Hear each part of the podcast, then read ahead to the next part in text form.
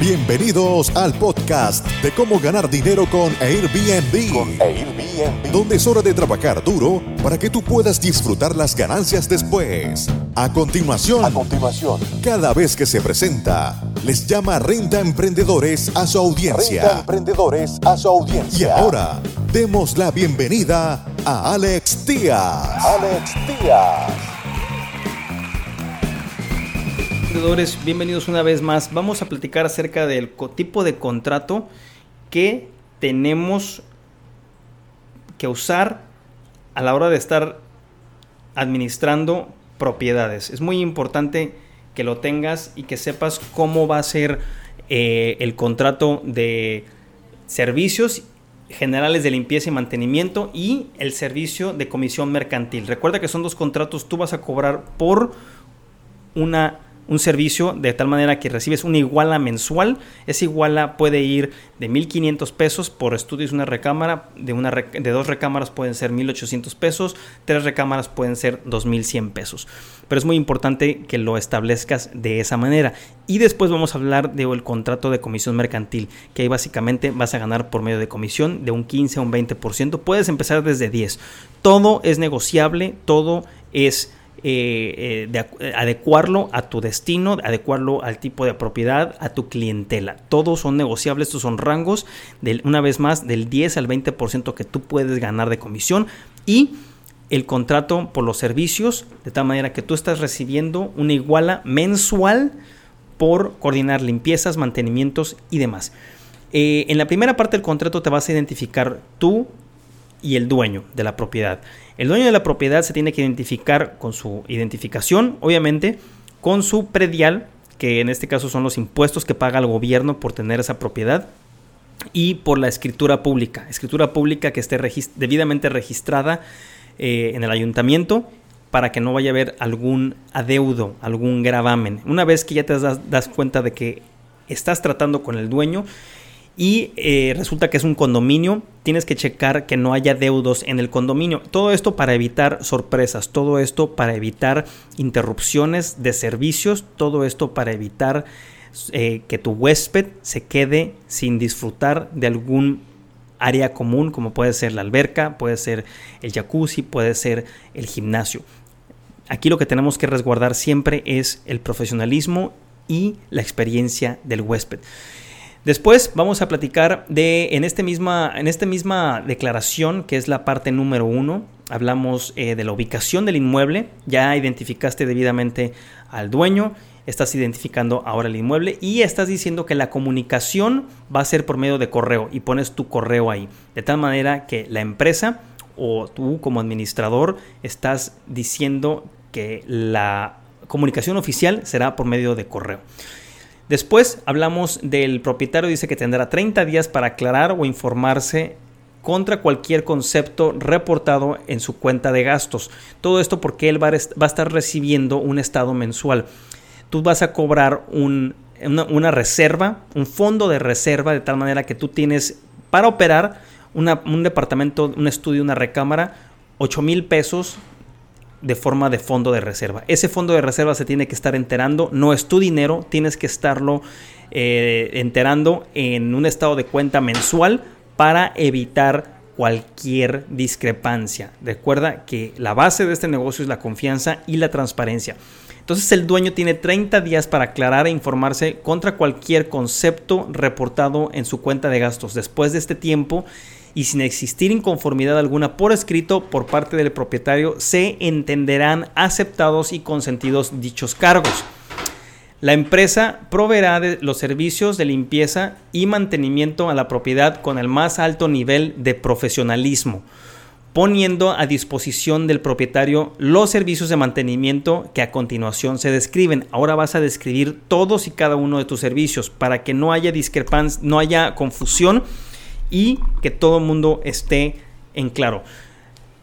Empezamos con los servicios de mantenimiento, que consisten en implementar un programa de supervisión que incluirá una visita semanal a la propiedad con una bitácora de reportes específicos para inspeccionar y asegurarse que todas las instalaciones tales como aires acondicionados, aparatos electrodomésticos, jacuzzi, alberca, instalaciones hidráulicas, eléctricas y sanitarias, cerraduras de puertas, ventanas, vidrios, muebles, accesorios y equipo de gas estén en plenas condiciones de uso y funcionamiento, así como verificar que los muros y techos no tengan humedades, goteras, que la jardinería y la fumigación periódica de la unidad esté hecha y la unidad esté en perfectas condiciones de uso y funcionamiento.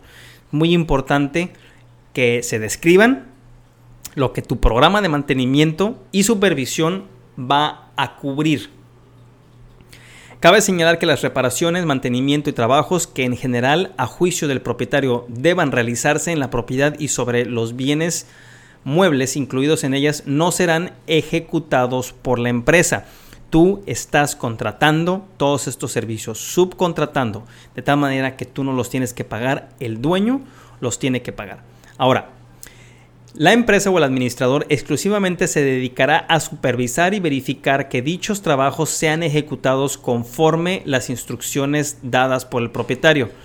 Cualquier reparación, mantenimiento o trabajo externo realizado tendrán 30 días de garantía a partir de su conclusión. A tal efecto, el propietario, al momento de la firma del presente contrato, entregará un inventario de los bienes existentes en la propiedad. Entregará un inventario de todos los bienes existentes en la propiedad. Entonces, esto se tiene que cumplir. Si no hay un inventario de todo lo que está en el departamento, y de las reparaciones y mantenimientos o trabajo externo tiene que quedar en 30 días para que la propiedad pueda utilizarse de manera ininterrumpida. El propietario, antes de iniciarse los trabajos, extenderá por escrito una carta de instrucciones a la empresa anexada, anexando copias de los contratos y los proyectos de construcción o remodelación y los documentos necesarios para la recepción del equipo o bienes si tuviese a la mano tal información. Todo esto es importante porque si tú tienes los planos de cómo fue construido, vas a fácilmente arreglar cualquier problema de luz, cualquier problema de plomería. Y esto es para evitar daños o sorpresas, de tal manera que si metes algún, alguna persona eh, que está en el departamento y no conoce y rompe una tubería, es prejuicio y es problema tuyo. Por eso tienes que checar y tener toda esta información para evitar hacer algún daño indebido. Eh, el condominio es responsabilidad del administrador del conjunto condominal. El servicio de jardinería, incluyendo plantas interiores, no está incluido dentro de la cuota mensual de mantenimiento. Entonces, si hay alguna, algún tipo de jardinería que se tenga que llevar dentro del departamento, esto no va a estar incluido, lo se tiene que pagar eh, extra. Por tal motivo esto se tendrá, tendrá un cargo extra hacia el propietario dependiendo de la extensión y tamaño del jardín y el número de plantas y árboles que requieran poda y fumigación. Todo esto es muy importante que esté claro en el contrato porque esos, esos servicios los vas a subcontratar tú con un jardinero.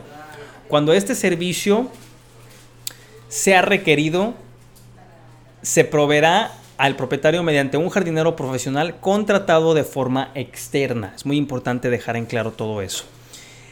Ahora vamos a hablar de los servicios de limpieza. Estuvimos hablando del mantenimiento, estuvimos hablando del jardín, ahora vamos a hablar del servicio de limpieza. El servicio de limpieza consistirá en barrer, trapear, sacudir, acomodar, cambiar toallas y blancos, limpiar baños de acuerdo a los estándares que para tales tareas se establezcan en la empresa. El costo de este servicio no está incluido dentro de la cuota mensual por mantenimiento, por tal motivo este servicio se cobrará al propietario en forma adicional. Las opciones para el servicio ordinario de limpieza son las siguientes. Una vez por semana durante reservaciones de mínimo 7 noches, una limpieza cada 15 días cuando la unidad esté desocupada. Todo esto para mantener un control de lo que está pasando y sepamos y podamos inclusive anticiparnos a cualquier problema. Los servicios de limpieza realizados en día domingo serán cobrados al doble y en días festivos nacionales al triple. Los días festivos nacionales al triple. A eso lo marca la Constitución y la ley de trabajo eh, que nos gobierna. Los servicios de limpieza requeridos con una, con una regularidad distinta a la anterior serán considerados servicios extraordinarios y serán cobrados al propietario o a quien ocupe la propiedad según quien lo haya requerido. Los servicios extraordinarios de limpieza deberán ser solicitados por escrito a la empresa o al administrador con 24 horas. Siempre que en este contrato nos refiramos o, si nos refiramos a la, a la empresa, va a ser la empresa o el administrador. Ojo. Entonces, siempre que haya mención de la empresa es hacia nosotros como administradores. El propietario es el dueño del inmueble. Eh, el propietario pagará los servicios de limpieza ordinarios y extraordinarios que soliciten, así como los productos de limpieza y utilería necesarios para el aseo de la propiedad. La empresa cargará a la cuenta de gastos el propietario los cargos. Siempre hay un estado de cuenta, siempre estamos deduciendo gastos, siempre estamos haciendo compras, siempre estamos abonando reservas, siempre hay un fondo de reserva. Muy importante también. Eh, los pagos de los servicios también. Ahora vamos a hablar de los pagos y los servicios de la compra. La empresa, nosotros, el administrador de propiedades, pagará tiempo conforme a las instrucciones giradas por el propietario el consumo de los siguientes servicios, electricidad, gas, agua, teléfono, servicio de cable, servicio de televisión satelital, internet y cuotas de mantenimiento o cuotas de gastos extraordinarios del condominio, pagos anuales o derechos de fideicomiso, impuesto predial, pagos a contratistas, proveedores, gastos de mantenimiento de la unidad, seguros, lavandería, blancos, sábanas y toallas y mantenimiento en general. Todo esto se le tiene que cobrar al dueño, de tal manera que tú tienes el servicio de lavandería por fuera y se le está cobrando al dueño directamente. El propietario, quien en caso de realizar la venta de la finca sin cubrirlo será responsable de todos los gastos pendientes de liquidación. Ahora vamos a hablar acerca de, los, de la contratación y supervisión de servicios, que es aquí donde entras tú perfectamente. Eh, la empresa o el administrador de propiedades o el designado autorizado, ya sea que tú designes a alguien más, conforme a las instrucciones giradas por el propietario, podrá realizar los trámites necesarios para contratar, instalar, modificar y o cancelar servicios, trabajos o cambio de, titularidad de contratos de servicios como son electricidad, teléfono, agua, servicio de cable, internet que el propietario decida realizar en su propiedad. En caso de que el propietario requiera de compras de electrodomésticos, se cobrará un cargo extra que dependerá del tiempo invertido, el tamaño y la ubicación de la finca, obligándose la empresa a buscar mejores precios y calidad de productos en el mercado, así como a coordinar su transporte y descarga en la finca. Los servicios especiales proveídos por la empresa se calculan a razón de 20 dólares o su equivalente en moneda nacional por hora. En caso de que se ejecuten trabajos de remodelación, de ampliación o reparación de la finca y haya necesidad de supervisarlos, así como de aquellos hechos por terceros, contratados directamente por el propietario o se requiera recibir algún equipo y o bienes enviados para la decoración, mejor funcionalidad de la finca, el servicio de revisión y o recepción de bienes y o equipo y o los trabajos contratados tendrá un costo del 20% más el 16% de IVA del trabajo supervisado. Todo eso es muy importante que lo tengamos para que podamos justificar estar tres horas recibiendo muebles o cuatro horas supervisando un trabajo y estar ahí. Recuerda que este tiempo no está justificado en el contrato y se tiene que pagar extra. Al propietario se le cobrará el registro de entrada y salida tardío de las reservas realizadas directamente con el huésped o inquilino. Se considerará cargo por check-in y check-out tardío todos los domingos del año, de lunes a viernes después de las 6 pm y después de las 2 pm los sábados. También todos los días festivos la cantidad será de 25 dólares o el equivalente en pesos y después de las 10 pm 50 dólares o el equivalente en pesos. Ahora vamos a hablar de los accesos a los condominios. En caso de que la propiedad sea parte de un conjunto condominal, el propietario hará todos los arreglos necesarios y dará los avisos requeridos por escrito al administrador del conjunto condominal y o a la mesa directiva de los condominios autorizando al administrador y a la empresa al personal que este, este designe para que ingresen ininterrumpidamente a la propiedad y proporcionen los servicios contratados, debiendo entregar una copia simple. Una copia simple del, de tal permiso a la empresa, quien a su vez entregará al administrador del conjunto condominal una lista de las personas autorizadas para entrar en la unidad anexando copia, copia de sus identificaciones. Es muy importante que el condominio, el coto, la unidad residencial, sepa y tenga conocimiento de quién va a estar entrando para hacer todas esas tareas. Seguimos. Representación en asambleas de, condomino, de condominios. En caso de que el propietario requiera que la empresa o el personal o el administrador que éste designe le sirva de proxy en la asamblea, o que el proxy quiere decir Em, que le dé el poder para poder estar en una asamblea de condóminos que se convoque por parte de la administración del conjunto condominal, le enviará la empresa la información provista por la asociación de condóminos previamente a su celebración. Asimismo, le enviará una carta, poder o proxy autorizando a la empresa o a quien éste designe para que asista a la asamblea de condóminos con voz y voto. Normalmente hay eh, reglas o hay eh, hay iniciativas que se tienen que pagar, que se tienen que votar y tienen impacto en el, en el eh, presupuesto y se tiene que estar ahí presente para que quede sentado en acta de asamblea. Por eso es importante tener una carta poder, pero no nada más eso, sino que ahí, ahí viene, ahí les va. El propietario eh, el propietario en forma extra y tendrá un costo. este servicio no está incluido dentro de la cuota mensual por administración y mantenimiento. Por tal motivo, este servicio se cargará a la cuenta del propietario en forma extra y tendrá un costo de 200 dólares o su equivalente en moneda nacional más 16% de IVA. Entonces, para que sepan, la, representación de una, del, del, dueño en una, en una en, un condom, en una junta o asamblea de condóminos tiene un costo, porque son juntas que son de 3 a 4 horas y de ahí no bajan. La cuota por servicios generales de mantenimiento y limpieza y forma de pago, el propietario pagará mensualmente a la empresa por servicios generales de mantenimiento y limpieza de la propiedad, motivo de este contrato la cantidad de 1.500 pesos. Es un departamento de estudio. El pago en pesos será tomado de Bancomer, ese es el, el tipo de cambio a la venta al momento de su pago. Cantidad que se, que se cargará a la cuenta de gastos del propietario. El propietario autoriza a la empresa a descontar su cuenta para gastos de la finca el pago mensual por concepto de cuota de mantenimiento y servicios de limpieza. Y en general de todos aquellos servicios generales de mantenimiento de la propiedad, debiendo entregar la empresa al propietario los recibos y facturas originales mediante los que se comprueben los gastos mensuales realizados en la finca. Recuerda, no se vale subirle o meterle un sobreprecio a los servicios. Por eso te están pagando. Por eso tienes una cuota mensual, porque no vas a inflar los precios. Seguimos. El propietario deberá contar con un fondo de 10 mil pesos Anteriormente había dicho 8. Eso lo, designas tú. 8, 10 mil pesos para cubrir los gastos que se generen en su propiedad, así como por el consumo de servicios contratados en la finca. El tema de las llaves, muy importante. Las llaves, acuerda el proveedor la empresa con eh, darle o proveerle tres juegos de llaves para la propiedad.